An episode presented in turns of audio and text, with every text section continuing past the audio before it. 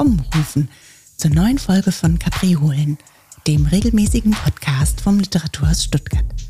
Mein Name ist Caroline Kallis und heute stellt sich Annette Pehnt meinen Quizfragen, eine Schriftstellerin, die bereits seit über 20 Jahren Romane publiziert und auch Professorin an der Universität in Hildesheim ist.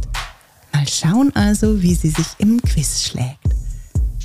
Wie immer möchte ich den Gast vorab noch kurz vorstellen. Annette Pehnt wurde 1967 in Köln geboren, studierte und arbeitete in Irland, Schottland, Australien und in den USA. Heute lebt sie in Freiburg und eben in Hildesheim, wo sie das Institut für literarisches Schreiben und Literaturwissenschaft leitet. 2001 schon veröffentlichte sie ihren ersten Roman Ich muss los. Es folgten beispielsweise Insel 34, Chronik der Nähe, Lexikon der Angst oder Lexikon der Liebe. Auf viele weitere Romane werden wir im Laufe des Gesprächs auch noch kommen. Ein sehr großes Werk also, das mit dem Italo Svevo Preis, dem Solothurner Literaturpreis oder dem Hermann Hesse Preis ausgezeichnet wurde. Worum geht es dieses Mal bei Flausen?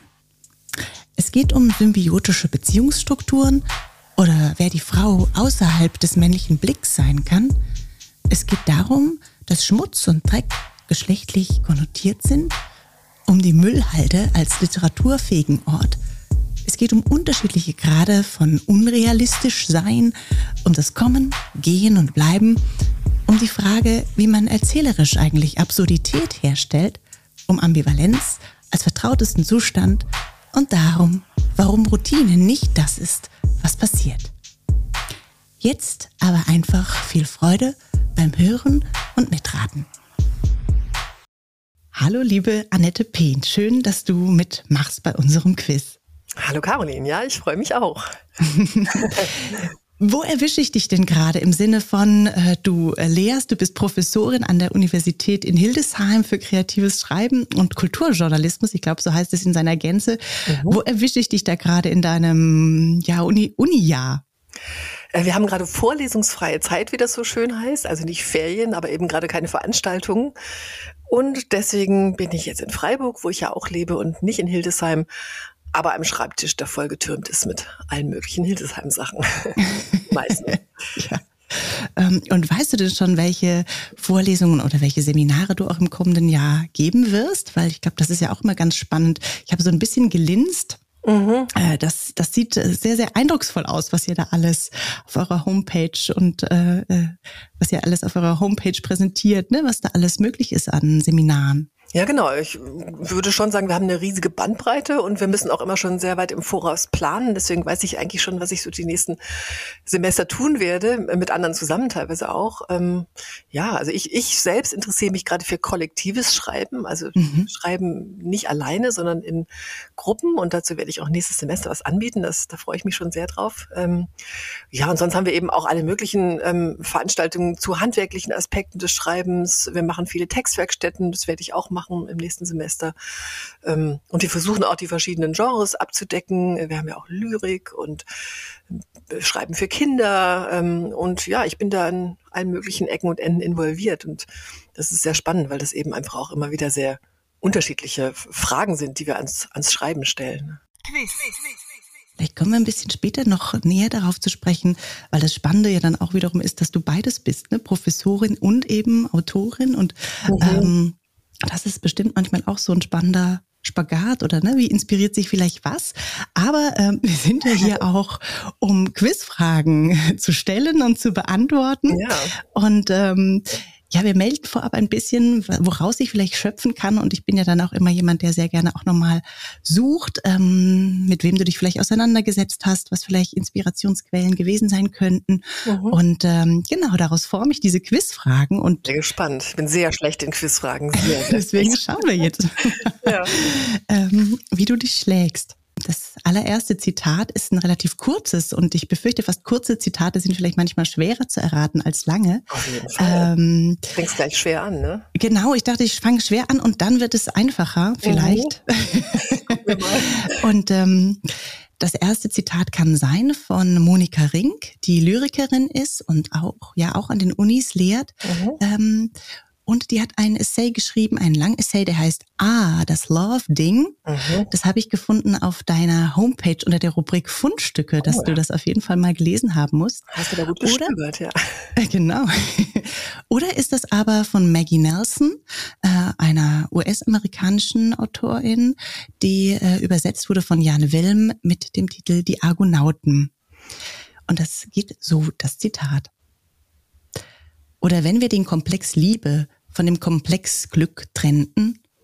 Das geriete dann ein bisschen athletisch, kommt mir vor. Oh, das ist schwierig, weil ich, ich denke, das könnte von beiden sein. Mhm. Ähm, mit diesem kommt mir vor, das kommt mir vor wie von Monika Ring. Mhm. Ähm, ich weiß nicht, ob du jetzt schon gleich sagst, Treffer oder nicht. Ähm, aber das Nachdenken über Liebe ist ja genau das, was eigentlich in beiden Büchern passiert. Deswegen ist es wirklich eine sehr schwierige Frage. Bei Monika Ring finde ich großartig, dass es da ja auch darum geht, wie, wie man in einer Gruppe ähm, sich mit Liebe und, und Beziehungen und Verbindungen auseinandersetzt. Aber bei Manning Nelson ist es auch nicht so viel anders, weil da geht es ja eigentlich um Beziehungen in einer kleinen Familie, die sich aber eben jetzt nicht heteronormativ aufstellt, sondern sich versucht queer oder anders, anders zu denken. Ja, aber die, die athletische Liebe, also ich tippe jetzt auf Monika Ring. Sehr gut. Super, Annette, richtig. Es ist Monika Ring okay. und es ist, wie du gesagt hast, ich bin natürlich manchmal auch gemein, ähm, dass ich natürlich auch versuche, auf falsche Fährten zu locken. Ähm, und es ist, wie du sagst, ne, beide äh, also auch wenn, wenn Maggie Nelson vielleicht so etwas wie ein Roman ist, es hat einen ganz großen essayistischen Anteil mhm. und beide, ja, denken über große Gefühle und, und auch Glück und so etwas nach, aber sehr reflektiert, sehr, sehr intellektuell, mit sehr philosophischen Verweisen und so weiter. Und das, das eint die beiden. Ja, ja da hast du eigentlich auch wirklich ein super Gespann gefunden. Ich weiß nicht, ob man die beiden schon mal so zusammengebracht hat oder zusammen gelesen hat, aber auf jeden Fall, also jetzt, wo du das so vorschlägst, finde ich, dass die wirklich eigentlich ganz dicht beieinander liegen, weil die eigentlich ähm, über das Schreiben reflektieren und ähm, und eigentlich auch Thesen diskutieren, ne? aber immer wieder trotzdem auch in so in so Szenen oder Bilder hineinfinden. Das machen sie beide eigentlich ganz, ganz toll. Und im Grunde wäre das ein tolles Duett, wenn man also eigentlich mal gerade diesen beiden Texte zusammenschneiden könnte zu so einer Art Collage über die Liebe oder so. Ja, das wäre vielleicht ein Das wäre spannend. Das wäre ein gutes Projekt. Total. Aber ich finde, ähm, dann äh, kommen wir vielleicht auch schon direkt auch zu deinem neuesten Roman, der heißt Die schmutzige Frau, der ist gerade frisch erschienen. Und ähm, es ist auch ein Roman, äh, ja, der sich um Liebe und Beziehung dreht und vor allem auch um die Rolle der Frau in einer Beziehung, würde ich mal so ganz stark sagen. Es ist mhm. ein, eine Art Kammerspiel. Die Ich-Erzählerin ne, geht, in, geht in eine eigene Wohnung, die ihr Mann ihr bezahlt und äh, man ist quasi darüber übereingekommen, dass sie sich doch da jetzt mal zum Schreiben zurückziehen könnte. Und natürlich denkt man so gleich an Virginia Woolf. Das dachte ich auch noch, frage ich dich, ähm, komme ich mit äh, Virginia Woolf bei dir um die Ecke? Aber das war mir dann doch zu simpel, weil natürlich viele diesen, äh, diesen Referenztext eigentlich, ne, total immer wieder heranziehen in der Frage, braucht die Frau ihr eigenes Zimmer zum Schreiben? Ähm, aber inwiefern bedeutet das Freiheit oder eben auch gerade bei deiner Figur, inwiefern bedeutet es Einengung?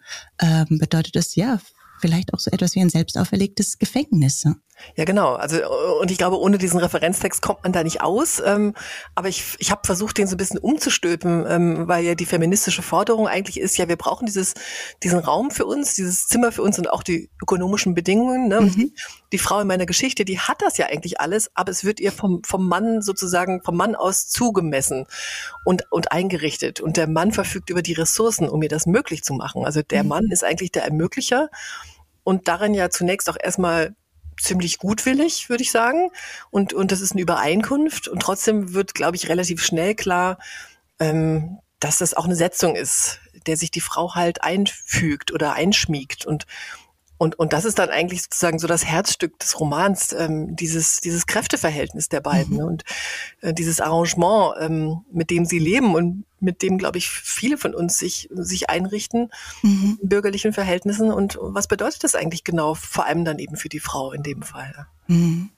Das Spannende finde ich ja auch, wie du das sprachlich machst, so ganz, ganz fein. Man merkt immer wie die, wieder, wie sie quasi, wie die Ich-Erzählerin, die Sicht des Mannes ähm, ja sich einverleibt hat, ne? also seine Sicht für die ihre nimmt und und das ist so ähm, ganz fein gewoben, also auch ne, wenn es sozusagen um ihre in Anführungszeichen Fehler geht, ne? Mhm. die er quasi an ihr beobachtet, die sie aber für sich ähm, ja als wahr nimmt. Und ähm, der eben auch sagt, du wolltest doch immer schreiben, so jetzt hier, hier ist dein Platz, hier kannst du jetzt ähm, ähm, dich verselbstständigen oder selbst, also hier kannst du dich verwirklichen. Äh, und da finde ich tatsächlich doch auch immer diese große Frage eigentlich hinten dran, wer entscheidet eigentlich für einen, wer man ist? Also vielleicht auch gerade als Frau, ne? Also was ist, kommt von außen und wie kann man sich überhaupt lösen von außen? Geht das überhaupt? Und äh, was sind Dinge, die man immer wieder doch verinnerlicht hat von einem Außen?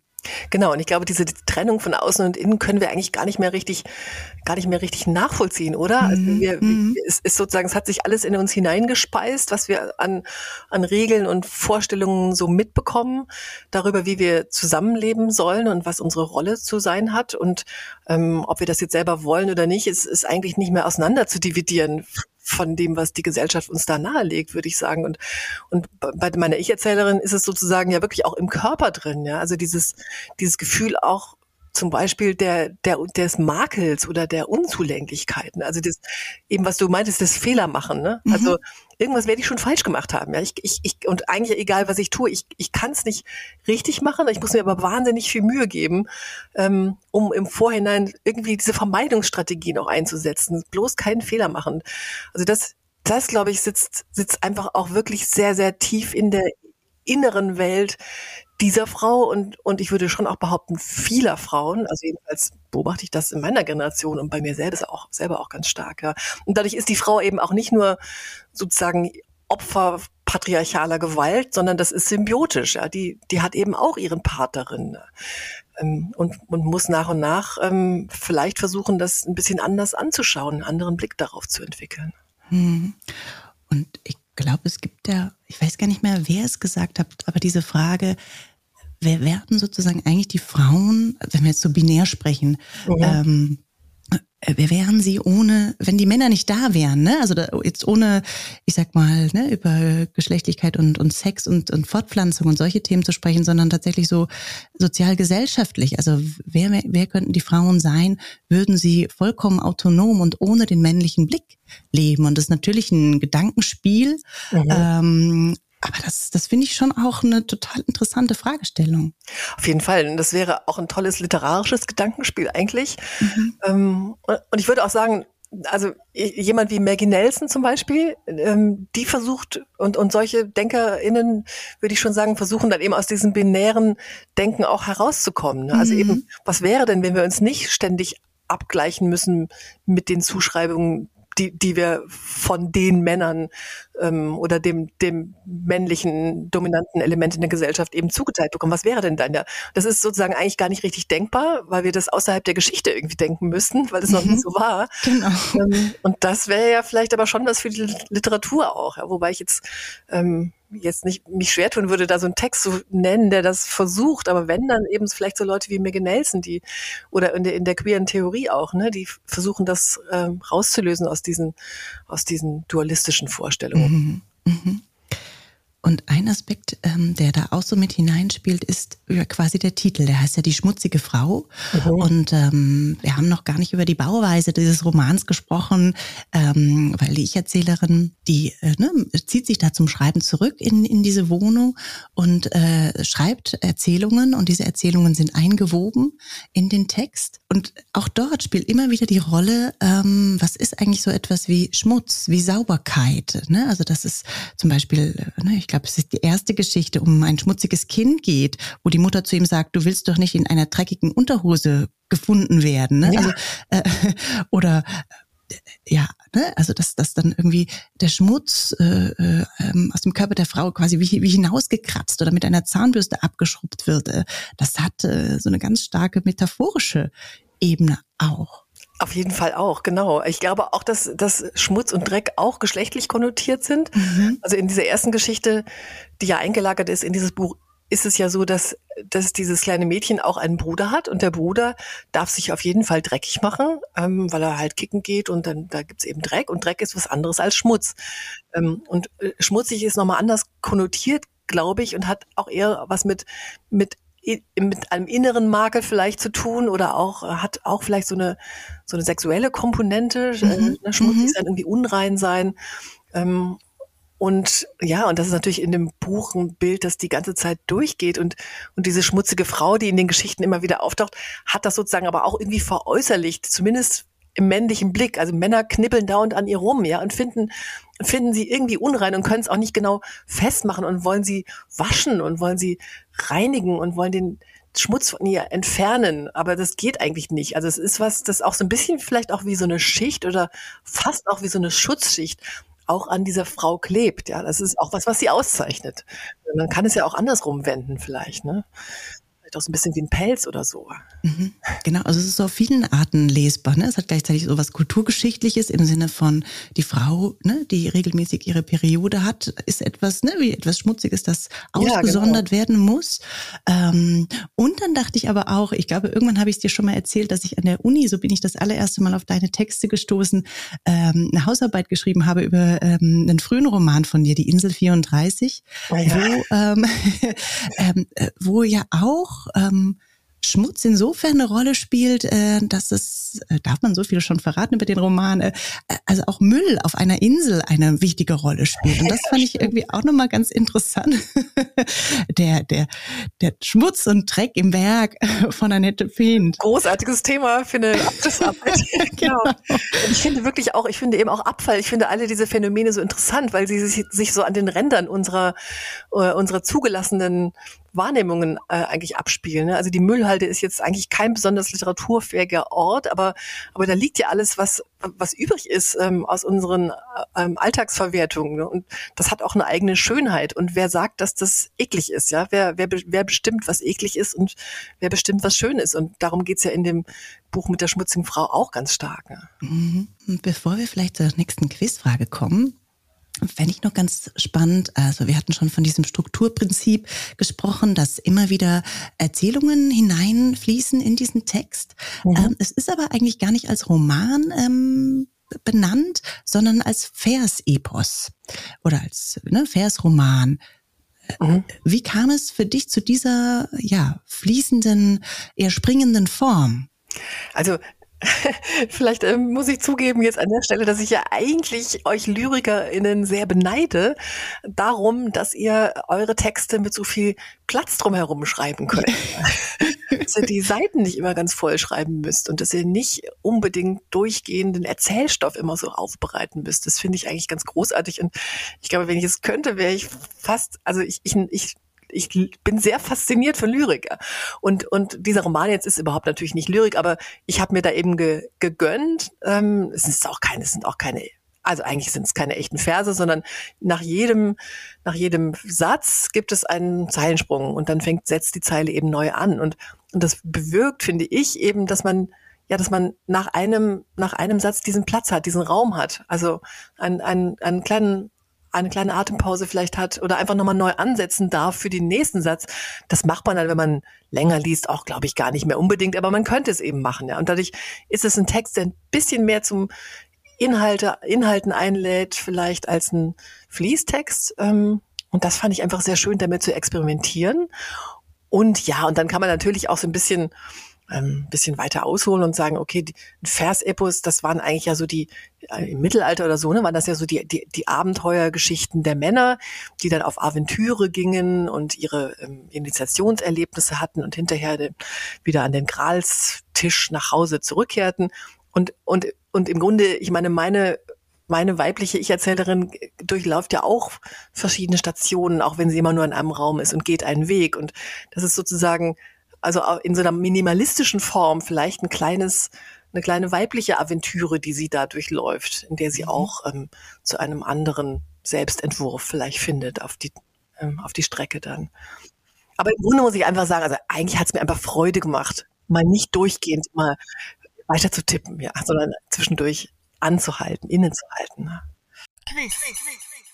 Was uns ähm, tatsächlich zur zweiten Quizfrage weiterführt. Mhm die ähm, zwei Großmeister, würde ich jetzt mal sagen, der deutschsprachigen Absurdität zueinander führt. Mhm. Ähm, vielleicht ahnst du schon, auf wen ich hinaus möchte.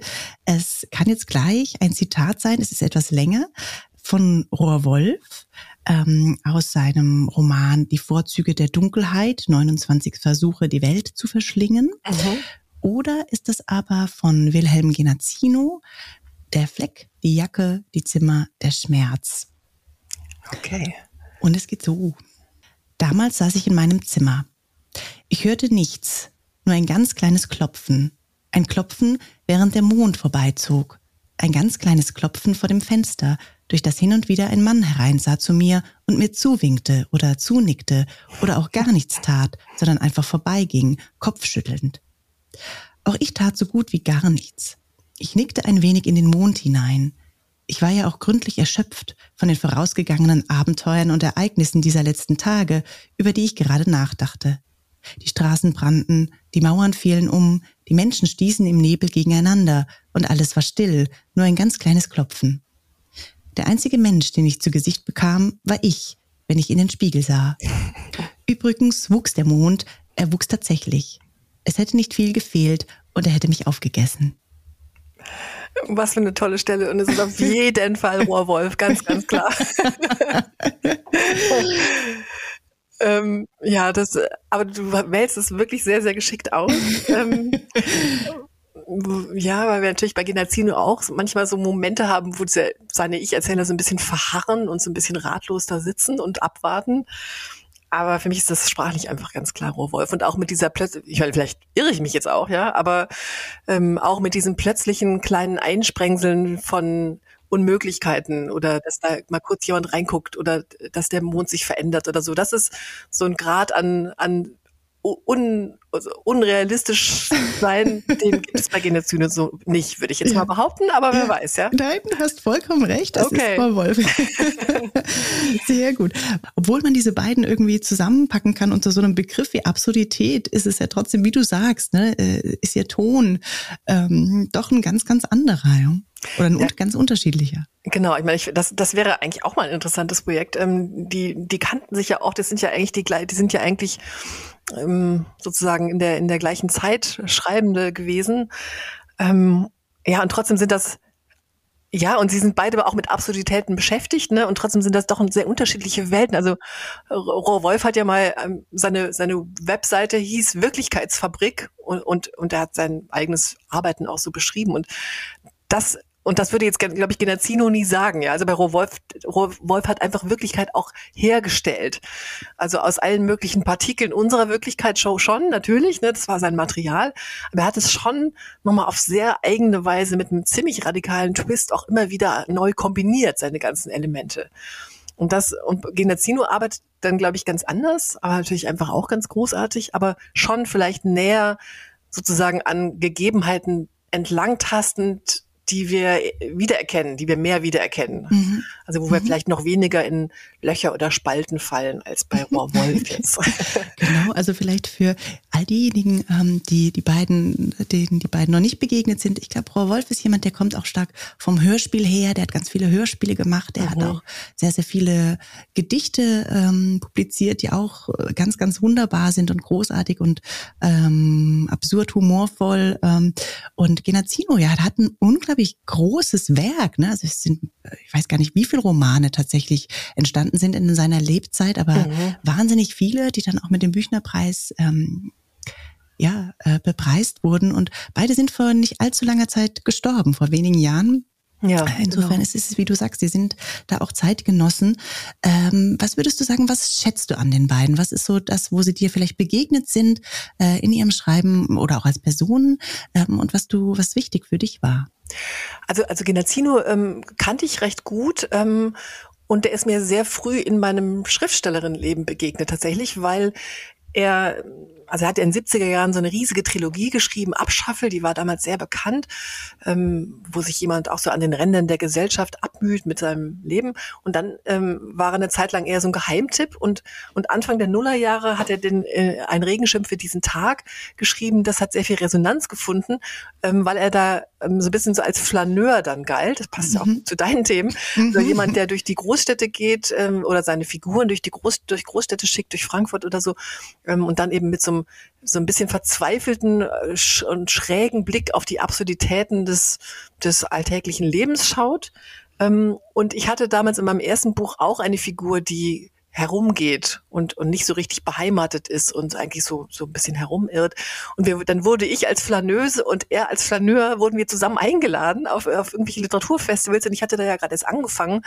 Und deswegen war er für mich so ein bisschen wie so ein, also war er sehr sanftmütig und höflich und freundlich und so ein bisschen wie so ein Mentor auch. Also äh, hatten dann eben mehrere Abende zusammen und haben dann auch einfach geredet darüber, was es bedeutet, so als Schreibende unterwegs zu sein mit einem Buch und so. Und das fand ich wahnsinnig hilfreich und habe auch ähm, dann äh, anfangs gedacht, okay, das ist toll, SchriftstellerInnen sind keine Konkurrenten anscheinend, sondern sie mhm. unterstützen sich gegenseitig. Mhm. Das kann ich jetzt dann nicht behaupten, dass ich das äh, weiterhin dann immer so gedacht habe, aber das war so ein sehr guter Einstieg und dadurch habe ich natürlich auch sein Werk immer so sehr eng dann auch begleitet. Ja, und äh, auf Rohr Wolf bin ich eigentlich tatsächlich erst sehr spät gestoßen. Warum ist mir wirklich ein Rätsel, weil ich eigentlich finde, also Rohr Wolf ist für mich jemand, also warum der nicht den Büchnerpreis hat, werde ich mhm. mein Leben nicht verstehen. Und das mhm. ist für mhm. mich einer der allerwichtigsten Schriftsteller überhaupt eigentlich auch für mich als Schreibende in der Suche nach Form. Also ja, wie, wie kann ich ähm, jenseits von konventionellem Erzählen mhm. zu einer genauen äh, Beobachtung, aber auch einer sozusagen einer literarischen Verformung und Gestaltung des Lebensmaterials kommen. Und das macht er auf so eine unglaublich konsequente und eigene Weise, dass er eben diese Wirklichkeitsfabrik in Gang setzt. Ja, das war für mich immer unglaublich wichtig. Und er macht das ja auch in ganz verschiedenen Formen, also mit diesen Romanen, die eigentlich überhaupt keine sind, ähm, und, und in Kurzprosa, was ich auch ganz toll finde. Also wenn man kurz, kürzere Texte liebt, dann kann man bei Rohrwolf die tollsten Sachen finden. Also so einseitige Texte zum Beispiel oder einfach so ganz knappe, sehr mehr und immer, also schon auch sehr verrätselt, aber nicht mhm. unverständlich. Mhm, mh. Und das fand ich bei ihm immer wahnsinnig wichtig, auch für mich als Schreibende. Mhm. Zwei Sachen fallen mir dazu ein. Vielleicht die erste zuerst, ähm, dass du gesagt hast, ne, Wilhelm Genazzinius auch ja ne, sehr über diese Flanier-Themen ähm, äh, als Flaneur, der durch Frankfurt geht, äh, wahrgenommen wurden äh, und wie er auch ne, beobachtet, sehr genau beobachtet mhm. und ähm, Dazu ist ja auch jüngst dieser Band erschienen, Der Traum des Beobachters, ja. Aufzeichnungen 1972 bis 2018. Das äh, ein Band, der von Jan Bürger herausgegeben wurde, zusammen mit Friedhelm Marx.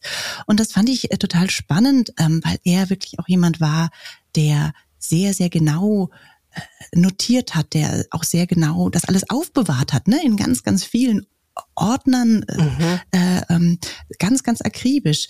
Ähm, das fände ich äh, zum einen spannend, vielleicht, ob du da auch gerade jüngst dich auseinandergesetzt hast, verbunden mit der Frage, aber man soll ja nie zwei Fragen auf einmal stellen, dass ich ja auch finde, ähm, dass bei dir das Thema, ich sag mal, Gehen und Bleiben etwas ist, was sich durch, durchs Werk zieht. Also du, du siehst, ich habe Werklektüre betrieben bei ja, dir sozusagen, äh, ähm, wo ich wieder ne, bei der Insel 34 bin, wo auch eine Frau auf der Suche war, unterwegs war, mhm. ähm, ähm, bis hin zu diesem jüngsten Roman, also nicht dem jüngsten, dem äh, Roman zuvor, alles, was Sie sehen, ist neu, ähm, der ja nur um eine Reisegruppe und einen Reiseleiter äh, sich dreht, wo man sich auch fragt, warum reist man eigentlich, warum geht man, warum bleibt man, was nimmt man mit, mhm. bis hin jetzt auch zu diesem Roman, der natürlich das Gegenstück ist, ähm, ähm, erstmal eines, eines Bleibens und der Frage, will man überhaupt hinaus? Äh, also all das ist so etwas, was sich auch so, so ein bisschen durchzieht, die Frage des Kommens, Gehens und Bleibens. Ja, ja, das ist eine wunderbare Beobachtung. Auf jeden Fall. Das glaube ich auch, dass das ganz, also also ich, ich hätte das wahrscheinlich selber jetzt gar nicht so formulieren können, aber das ist ganz in der, äh, eine, eine ganz wichtige Frage für, für mich immer mhm. wieder ist. Aber vielleicht zu deiner ersten Frage noch. Ja, genau.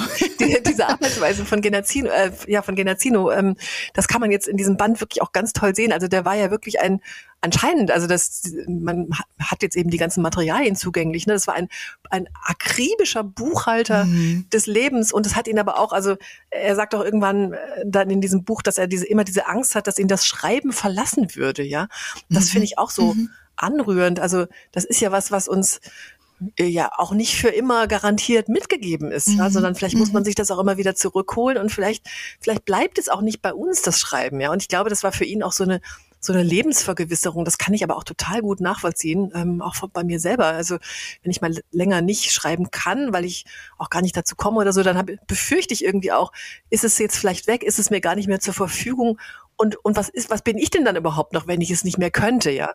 Und ich glaube, Genazzino hat sich da irgendwie auch dagegen abgesichert, indem er einfach jeden Tag auf diesen Kärtchen, die er auch immer, hat ja immer so, so kleine Notizkärtchen in der Hemdtasche und hat das dann immer übertragen, eben ganz akribisch, ne, in so, in so, in so Aktenordner äh, eingeklebt und so. Und, und damit war praktisch dokumentiert sein, sein, sein ewig andauernder Schreibprozess. Ja. Ähm, und er hat es dann aber auch ganz akribisch immer wieder verwendet und, und teilweise sieht man dann, dass diese Sachen wortwörtlich in die Romane reingehen. Also wirklich natürlich dann eingefügt und bearbeitet, aber auch nicht so sehr bearbeitet. Also das waren schon sehr brauchbare Materialien auch für ihn. Und er hat dann immer, wenn er die benutzt hat, so hatte er so einen Buchstabenschlüssel, hatte das so dokumentiert und so abgehakt. Also auch total systematisch, richtig, ähm, richtig viel Arbeit auch. Ne? Ähm, und das finde ich auch sehr schön daran, äh, auch für meine Studierenden ist das, glaube ich, interessant. Ja, also für Leute, die eben mit dem Schreiben erst anfangen, das ist, man kann sich auch eine eigene Systematik entwickeln. Ja? Und das ist einfach auch richtig viel Arbeit und ja auch vielleicht nicht so spannend, wenn man die Kärtchen, die man da jetzt hat, dann am Abend einklebt und äh, also oder man kann es ja auch digital machen. Das sind ja jetzt auch eher so ein bisschen so kleinteilige, ein bisschen mühsame Vorgänge, nicht so spektakulär jetzt, ne, nicht der große Wurf, sondern man schneidet, man klebt, man setzt neu zusammen. Ähm, ja, und so hat er gearbeitet und ich glaube, so sieht so sieht das Schreiben eben auch oft aus, ja. Mhm, mh. Ja, also das zu deiner ersten Frage und zur zweiten mit dem Gehen und dem Lehr. Ich müsste da mal drüber nachdenken mhm. noch mehr. Also ich glaube wirklich, dass für mich so eine Frage ist, ich meine, die grundsätzliche Frage für mich ist, wie, wie, wie leben wir eigentlich zusammen? Wie geht das? Was, was ist das, was wir da machen mit anderen Menschen zusammen? Wenn wir Beziehungen führen, wenn wir uns in, in, in Gruppen finden, wenn wir unser Leben organisieren, wie, was soll das sein? Was sind das für, ähm, für Formen, die wir da finden. Und dazu gehört ja auch, wo, wo bin ich und wo, wo, wo kann ich bleiben und wo bin ich vielleicht beheimatet, wenn es das, wenn das sentimentale Wort da gestattet ist oder, oder eben auch nicht. Ja. Und, ähm, und dann versuche ich das sozusagen, glaube ich, in verschiedenen Figuren und verschiedenen Formen immer wieder mal auch durchzu, durchzuspielen ja, und, und finde natürlich überhaupt keine Antworten. Mhm. Mhm. Ähm, das fragte ich mich nämlich äh, auch, ähm, weil deine Figuren finde ich oft, ganz oft so wahnsinnig äh, ambivalent. Man ist ihnen auf der einen Seite sehr nah mhm. und auf der anderen Seite hat man doch auch immer innere Widerstände, ne? Also dass man, dass man denkt, ah nee oder, oder äh, also es, es sind so Figuren, die die reiben sich in also in mir als Leserin sozusagen reiben, habe ich so ein Reibungsgefühl, ja. Ja, das hast du, das sagst du sehr schön. Ich habe die auch als Schreibende, habe ich auch das Reibungsgefühl. Ja. und ich glaube, das ist auch so ein, ein, ein Zustand, der mich äh, immer wieder zum Schreiben bringt. Also ich glaube, wenn mir, ich, ich höre oft, ähm, wenn Schreibende reden über ihre Figuren, dass sie ihre Figuren lieben, ja. Und da bin ich immer so ein bisschen, ich, ich frage mich dann, okay, wenn ich die aber liebe, dann will ich sie ja nicht untersuchen. Aber ich glaube, ich will meine Figuren oder ich will anhand meiner Figuren meine Fragen untersuchen. Ja. Und deswegen müssen es Figuren sein, an denen ich mich reibe, weil ich mich an, an diesen Fragen eben reibe, ja. Und weil, und weil Ambivalenz einfach der Zustand ist, der mir am vertrautesten ist, ja. ehrlich gesagt, ja. ja. Und, und, und auch was das Gehen und Bleiben angeht, ich kenne sozusagen keine geraden Wege und mhm. also sowohl mhm. für meinen, für meinen Lebensweg als auch ähm, für meine, die Entscheidungen, die ich so fälle, als auch für mein Schreiben gilt, glaube ich, dass es auch schon so ein bisschen so, so, so ja, also vielleicht Zickzackbewegungen sind oder also jedenfalls keine, also nichts Gradliniges ist, sondern ich muss mir das immer wieder neu suchen. Ja. Und, und das machen meine Figuren eben auch. Ja. Mhm. Und ich finde eigentlich auch wirklich gerade diese beiden, Rohr Wolf und Wilhelm Genazzino, auch total interessant, äh, sie in Bezug sozusagen zu deinem Werk zu setzen, weil äh, ähm, das Spannende finde ich ja bei dir auch, dass es äh, meistens auch ne, es sind ja realistische Erzählungen so auf den ersten Blick mhm. hin. Aber es gibt solche Kippmomente. Also, äh, ne, also wie jetzt auch dieses Setting einfach in der schmutzigen Frau. Es ist ein Zimmer, es ist ein Kammerspiel eigentlich erstmal. Mhm. Aber ne, warum bleibt, warum geht die Frau nicht mehr vor die Tür? Wann, also es hat dann, es, es kriegt, diese Geschichten kriegen oft dann auf einmal so eine seltsame ja, absurde Schräglage oder so eine leichte Verschiebung auch irgendwie aus dem Realistischen heraus.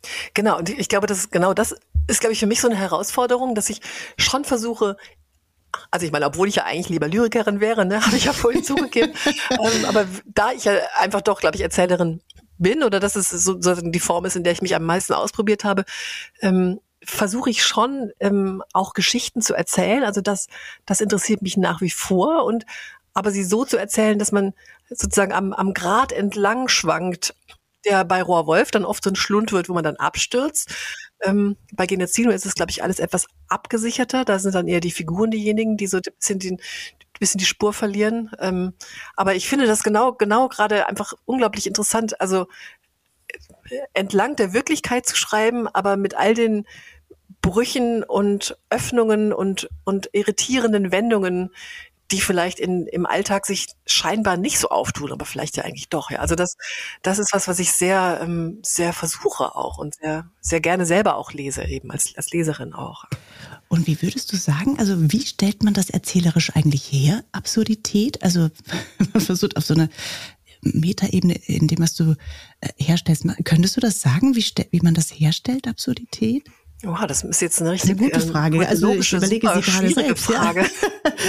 ja, ich meine, was ich, also eine Möglichkeit ist, glaube ich, schon, dass man sozusagen über die Ereignisschiene kleine Ereignisse einlagert in die ansonsten plausible Geschichte, die eben sozusagen diesen Wirklichkeitseffekt jetzt nicht erzeugen, sondern eigentlich einen Unwirklichkeitseffekt. Also wie in meiner Geschichte die schmutzige mhm. Frau, dieses kleine Element, sie ist in dieser Wohnung, das ist alles realistisch nachvollziehbar, aber sie kann sie nicht verlassen. Also und, und sie könnte sie natürlich ja verlassen, es gibt eine Tür, ähm, aber sie, sie geht nicht raus. Und das ist so ein bisschen wie vielleicht wie bei Marlene Haushofer die Wand, ne? Da gibt's eine, eine unsichtbare Wand. Und, und warum die da ist, ähm, wird nicht erklärt. Und, und an der Stelle arbeitet der Text einfach überhaupt nicht realistisch. Die ist einfach, das ist etwas Gesetztes, was in die erzählte Wirklichkeit hinein behauptet wird. Und damit wird aber dann sozusagen realistisch weitergearbeitet. Ich würde mal sagen, das ist vielleicht so, so eine Möglichkeit, ähm, wie man, ähm, wie man, wie man das schafft. Und es gibt sicherlich auch noch andere, aber die müsste ich noch weiter nachdenken. Ja. Was uns vielleicht weiterführt zur dritten und auch schon letzten Quizfrage. ähm, die äh, ja beim Thema ähm, Schreiben bleibt.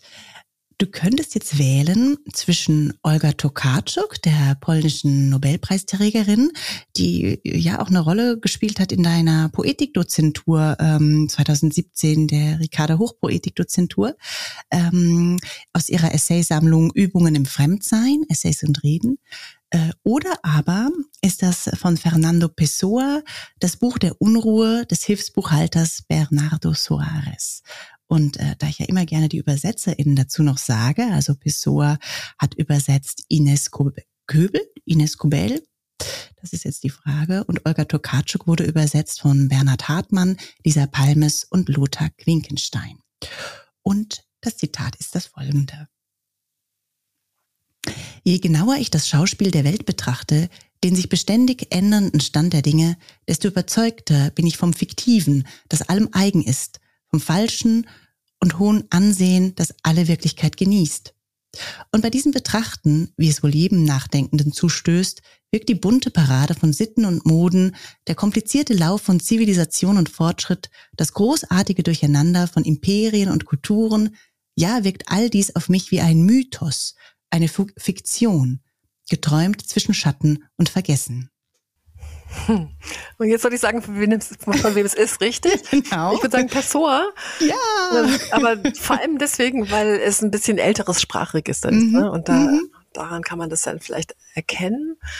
Ähm, von der Poetik her ähm, kann man das aber auch wieder total gut mit Olga Tokarczuk zusammenbringen. Und ich glaube, ich bin echt auch ein Fan davon, Texte und AutorInnen über die Zeiten hinweg so in Dialog miteinander zu ja, bringen. Total. Das finde ich eigentlich was ganz Schönes. Und das könnte man im mhm. Grunde auch noch viel mehr machen. Ja, also dass man da sozusagen jetzt nicht getreu der, der Timeline irgendwie die Zeitgenossen immer nur mhm. miteinander liest, sondern eben gerade solche Verbindungen finden kann eigentlich. Ne? Das ist jetzt, das hast du jetzt irgendwie richtig schön zusammen kombiniert. Ja, ja, ja also also ich äh, bin ja von Olga Tokarczuk auf jeden Fall total Fan. Mhm. und äh, Fernando Pessoa habe ich noch gar nicht äh, äh, mir selber zu eigen gemacht. Und das liebe ich ja so sehr an diesem Podcast auch, dass ich immer wieder auf ganz großartige Bücher stoße. Und das ist so eins, was ne, ich schon lange mal lesen wollte und jetzt doch auch auf jeden Fall mal in die Hand genommen habe und mich da auch noch tiefer hinein, äh, ja, hinein knien möchte. Mhm. Ähm, aber wieder die Frage vielleicht, wie ist das mit den beiden, mit Olga Tokarczuk ähm, und auch Pessoa? Wo sind sie dir begegnet und ähm, ja, was ist gerade auch bei Olga Turkatschuk vielleicht, die es mit in deine Poetikdozentur hineingeschafft hat, was ist da so etwas, was ähm, dir nachhängt in ihrem Schreiben? Die, um das auch nochmal vielleicht zu sagen, mit ihrem Roman Unrast, ja auch ganz toll äh, zu diesem Thema ähm, passt, ne? Ja. Gehen, sich fortbewegen, reisen, unterwegs sein, was bleibt hängen, was, äh, was ist lose. Also all diese Themen sind auch bei ihr mit dabei. Ja, genau. Also Pessoa, muss ich sagen, bin ich jetzt wirklich gar nicht so eine Kennerin, mhm. sondern den habe ich einfach mal mal so gestreift und dann war ich mal in Lissabon und dann und das war einfach so eine Lektüre, die die, die die glaube ich einfach auch wir also ein bisschen so ein Writers Writer, ne, der der einem immer mal so begegnet. Ähm, aber Olga Tokarczuk ähm, war mir wirklich sehr wichtig, eben genau wegen dieses Buches Unras, das ich wirklich unglaublich empfehlen kann. Ähm, ich war dann fast ein bisschen ich meine, ich ich finde es großartig, dass sie den Literaturnobelpreis bekommen hat, aber ich fand sie halt echt den Geheimtipp und ein bisschen so meine Entdeckung, aber damit war ich offensichtlich nicht alleine. Und was sie halt auch macht, eigentlich so ein bisschen so wie die anderen AutorInnen auch, die ich, die ich so wichtig finde, ist, dass sie ähm, so ganz, also dass sie so, so ganz jenseits der Gattungen schreibt. Also dieses mhm. Unras ist ja praktisch wie so eine Art Kompendium. Mhm. Sie versucht eigentlich so eine Art so eine Art Psychologie des Unterwegsseins zu entwickeln, ähm, aber auch im Grunde damit so eine Art ja, bisschen wie so eine Zeitdiagnose zu schaffen, ne? Also die, sozusagen die, die Flüchtigkeit des Unterwegsseins und wie wir dabei auch unsere Konturen verlieren, die wir vielleicht aber auch nie hatten. Das macht sie aber überhaupt nicht theoretisch, sondern sie macht es eben in ganz wunderbaren, immer wieder anders konfigurierten Erzählungen, ähm, die ganz verschiedene Tonlagen anschlagen, die manchmal so tun, als wären sie historisch erzählt, die manchmal so tun, als wären sie einfach Reiseprotokolle eines, eines gegenwärtigen Ichs, die in verschiedenen Ländern spielen. Ähm, also wirklich so eine, so eine Art, so eine schweifende Erzählstimme, die ich, ähm, ganz großartig finde. Und ich habe dann in dieser Poetikdozentur versucht, darüber nachzudenken, was weibliches Schreiben in Anführungsstrichen ausmachen könnte. Es war so ein bisschen eigentlich zu viel noch zu differenzfeministisch gedacht. Das würde ich jetzt, glaube ich, gar nicht mehr so formulieren wollen. Aber da war es eben ein Versuch, ähm, Autorinnen zu finden, mit denen ich mich so ein bisschen abgleichen kann im eigenen Schreiben. Und das zu finden, was vielleicht anscheinend das Schreiben dieser Frauen ausmacht. Und, und eben dieses, dieses schweifende Schreiben, ähm, das, ja, das hier sozusagen nicht, also nicht, nicht fest frisst, sondern aber sich auch durchaus frech überall da bedient, wo es Material zu finden gibt. Ähm, das fand ich bei ihr so großzügig, äh, so, so großartig. Und sie hat ja auch ein, inzwischen so eine tolle Erzähltheorie vorgelegt von einem Tender Narrator, von einem, von einer Art zärtlichen Erzählstimme, die sie fordert, mit der wir sozusagen auf, auf die Welt schauen könnten, mit, also ohne kitschig zu sein, mit so einer Art von Grundanteilnahme oder mhm. Warmherzigkeit mhm. oder so. Und das habe ich irgendwie noch selten gelesen eigentlich bisher, ja. Und mhm. das fand ich irgendwie auch sehr interessant. Mhm. Um, mhm. ähm, und ich habe das Zitat auch gewählt, weil jetzt gerade auch der letzte Roman, Die schmutzige Frau, es ist ja auch eine, äh, eine Geschichte oder eine Fragestellung, des Schreibens, ein Buch über das Schreiben, ne? weil es eben, also die Hauptfigur ist, ist eine Schreibende, die, ähm, und es ist dann, ja, wie so eine, äh, eben wie, ne, die Erzählungen in den Erzählungen, also es ist, äh, wir, wir gehen als Leserin immer wieder hinein und ne, tauchen in der Hauptgeschichte wieder auf und gehen wieder in die Geschichte hinein. Und das finde ich so spannend, weil das ja diese Metafragen auch aufmacht, was ist das Schreiben für einen, was sind die Geschichten für einen, was ist die Narration für einen? Und, und also insofern hat es so ganz, ganz viele Ebenen in diesem Roman. Ähm, das, ja, Ebenen, die um das Schreiben kreisen. Das stimmt, wobei in, in jetzt in meinem Buch ähm, es eigentlich nicht so eng verzahnt ist. Ne? Also man, man, man lernt diese Frau als Schreibende kennen in diesem Apartment, aber es ist ich habe es bewusst eigentlich versucht offen zu lassen, ob die Geschichten, die auch in dem Buch sind, ihre Geschichten sind mm, oder okay. ob es sozusagen andere Geschichten sind, die dieses Phänomen der schmutzigen Frau auf andere Weise erzählen. Spannend. Ja, aber es ist Siehst du, ich bin hineingefallen. Also ich bin ja sehr gut. Genau, du hast es so gelesen, aber das das kann man glaube ich auch. Also ich wollte mhm. auch, dass es sozusagen viel vieldeutig ist und dass man das auch so lesen kann. Ähm, aber was ich was ich auf jeden Fall vermeiden wollte, war so diese Lesart. Ah, da sitzt jetzt eine Frau und die ähm, die wird von ihrem Mann kontrolliert und sie schreibt sich jetzt frei oder so. Ja, also das, ja, ja. Sozusagen, dass dem Schreiben so die, dieses Emanzipatorische so zugestanden wird, das ist mir so ein bisschen zu einfach. Also es wäre sehr schön, wenn es so wäre. Und es wird ja auch, auch immer wieder eigentlich so eingefordert. Aber ich glaube nicht, dass wir uns so einfach aus allem rausschreiben können, was uns auch, auch gesellschaftlich festschreibt. Ich glaube nicht, dass das, dass das so leicht geht und das, und in dieser Geschichte ist es auch nicht so. Also es, ähm, sozusagen der therapeutische Wert des Schreibens ist für mich selber, glaube ich, schon da, aber er löst mich nicht aus, aus gesellschaftlichen Fesseln. Das glaube ich, das leider, das glaube ich das einfach nicht, ja. Das glaubt aber Olga Tokarczuk ganz sicher auch nicht. Das, äh, ähm, ich glaube, das, das erfährt man dann auch, wenn man, wenn man länger schreibt, dass es, dass es so einfach nicht ist. Mhm, mhm. Und gleichzeitig ist es, ja, ne, dass wir quasi als LeserInnen in der Mitte stehen und äh, ähm, ja, diese erzählten Geschichten innerhalb des Textes immer wieder unterschiedliche Perspektiven auf eben diese schmutzige Frau ähm, werfen. Und das fand ich auch ähm, ähnlich in dem Roman zuvor. Alles, was Sie sehen, ist neu. Wie gesagt, das ist diese Reisegruppe und der Reiseleiter Nime, der dann verschwindet und auf einmal bricht der Roman und erzählt uns aus ganz vielen unterschiedlichen Perspektiven etwas über Nime und und dieses Land, in dem er lebt und in dem ne, so etwas wie eine Diktatur ähm, geschildert wird aus mhm. diesen unterschiedlichen Perspektiven und wie er da aufgewachsen ist und wie auch er ähm, eben als Erzähler äh, ne, von Reisegeschichten quasi, äh, also wie da auch erzählen so eine, eine Kraft hat oder ähm, ja, des Geschichtenerzählens äh, irgendwie. Also das, das finde ich immer wieder ganz spannend, dass du über ja, das Erzählen und, und die Kraft des Erzählens und die unterschiedlichen Standpunkte einnehmen und unterschiedliche Perspektiven einnehmen auf die Figuren von, unterschiedlichen Figuren heraus. Also ich hoffe, ich kann mich erklärbar machen. Auf jeden Fall. Dass das auch äh, äh, immer wieder so ein spannender Moment bei dir ist, so immer den Perspektive eigentlich zu wechseln und über, über das Erzählen als Kraft, aber auch ähm, als äh, Möglichkeit der Wirklichkeitsverfremdung vielleicht. Also all diese ähm, Ausdrucksmöglichkeiten von Geschichten, dass all das bei dir mitschwingt. Ja, ich hoffe das. Und ich finde mhm. das eben auch eine der, also das, das ist vielleicht wirklich eine Möglichkeit, die wirklich nur die Literatur hat, mhm. innerhalb eines Textes immer wieder hin und her zu springen und, und so viele verschiedene Blickrichtungen einzuschlagen. Und ich hab, fand es jetzt in dem neuen Buch halt spannend, obwohl es eine, eine Ich-Erzählerin angedockt ist, dann eben trotzdem auch durch diese anderen Geschichten noch ganz andere ähm, ganz andere Perspektiven aufzumachen. Und das, also es gibt ja auch Texte, also gerade so im autofiktionalen Schreiben jetzt ganz viele, ne, die, die so ganz eng sich so an eine biografische Perspektive binden. Und das tun sie natürlich auch aus gutem Grund, weil sie, weil sie eben auch genau davon erzählen wollen. Aber also ich, ich finde das auch einfach schon sehr äh, ein großes Freiheitsmoment, dass ich mir im Schreiben erlauben kann, also auch gerade Perspektiven, die mir vielleicht gar nicht so nah sind.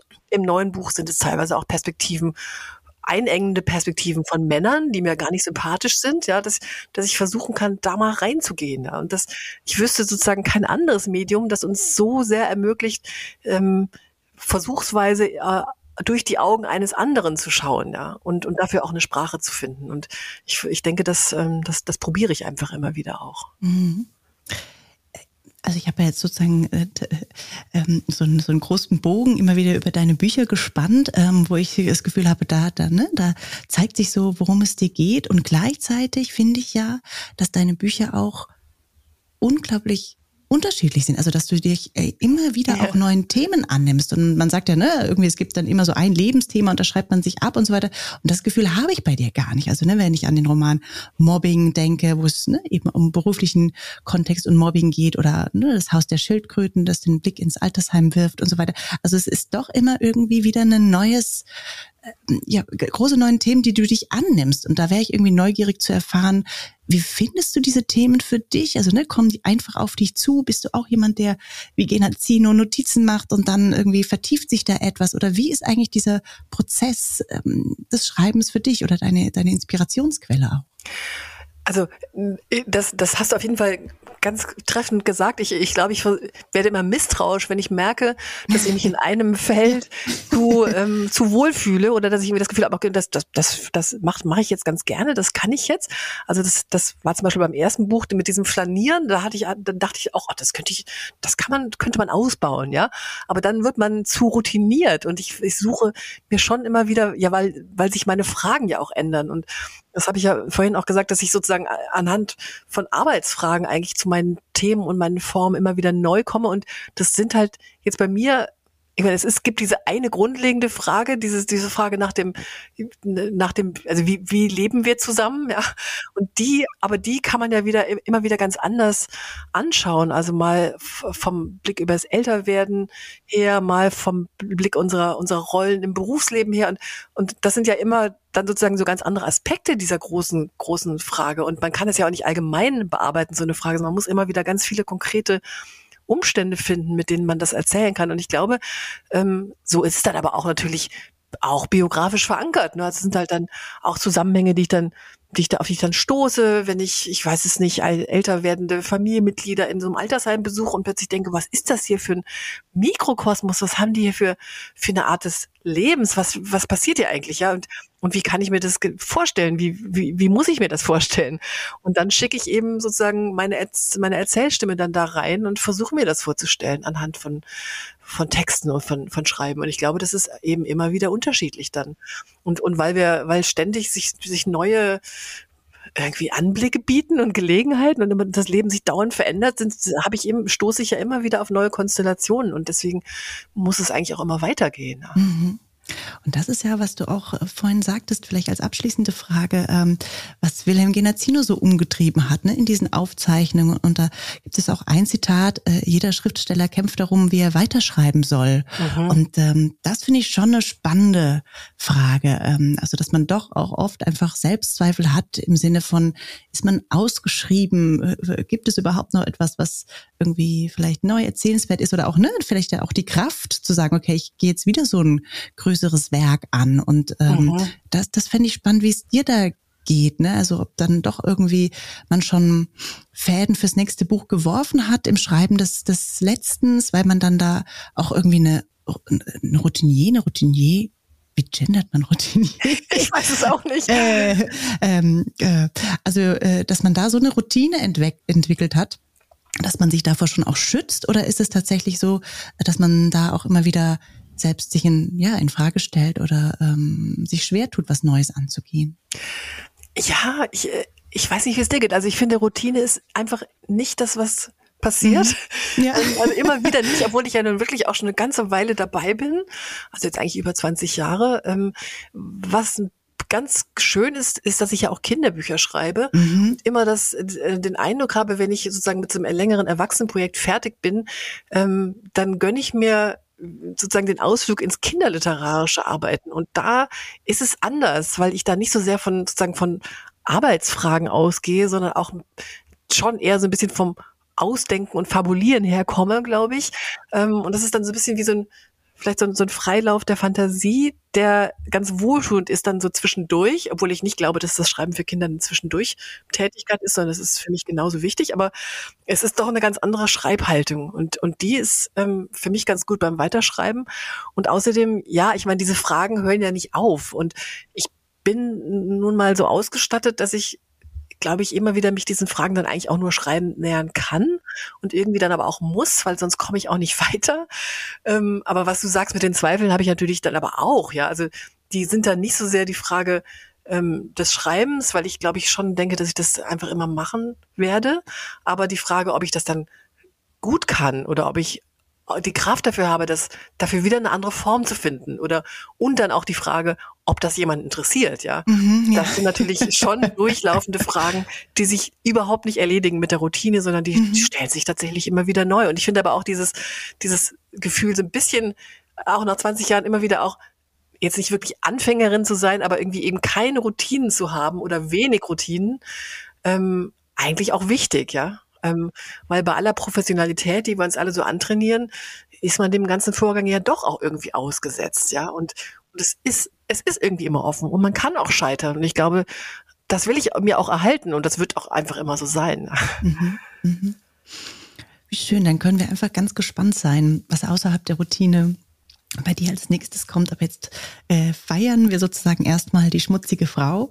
Ähm, ein tolles Buch, es sei sehr empfohlen nach da draußen. Und Annette, ich kann dir sehr herzlich gratulieren. Du hast drei Quizfragen, drei Quizfragen richtig beantwortet. Ich bin sehr erleichtert, das hätte ich gar nicht gedacht. Ich bin so schlecht in Quizfragen normalerweise. Perfekt, aber das ist ja das Schöne, dass man dann doch auch irgendwie es sich herleiten kann. Ne? Sei es ein Ton, sei es ein Wort, sei es, also das ist schon, schon spannend, ja. Ja, das ist interessant interessant, das stimmt. Ja. Sehr schön. Also vielen lieben Dank und ähm, auf ganz bald einmal wieder. Ich rufe Tschüss nach Freiburg. Sehr gern, liebe Caroline, und Tschüss dir und danke für diesen tollen Quiz. Kapriolen.